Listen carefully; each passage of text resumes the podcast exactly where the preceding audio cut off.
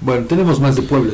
Vamos con más información. El gobierno de Puebla, encabezado por Sergio Salomón Céspedes Peregrina, realizó un recorrido de supervisión por las obras de rehabilitación del Hospital de la Mujer en las que se invierten 27.6 millones de pesos como parte de las acciones para garantizar el derecho a la salud y fortalecer los servicios médicos de la entidad. El mandatario destacó que su administración construye y rehabilita hospitales, centros de salud y clínicas con el objetivo de brindar mejores oportunidades médicas a los grupos más vulnerables.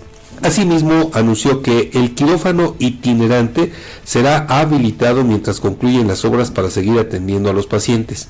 La Secretaría de Salud Estatal, la Secretaria perdón, de Salud Estatal, Araceli Soria Córdoba, afirmó que estas obras convertirán nuevamente al hospital en uno de primer nivel 19 años después de su fundación, al ofrecer una atención regional especializada para mujeres y recién nacidos.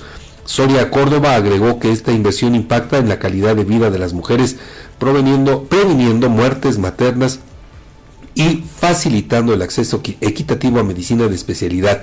Con estas acciones, dijo, el gobierno brindará una mejor atención médica al total de la población. Los trabajos abarcarán la rehabilitación de más de 8.000 metros cuadrados con mejoras en acabados, recubrimientos, aluminio, herrería, carpintería, instalaciones hidrosanitarias, eléctricas y de gas.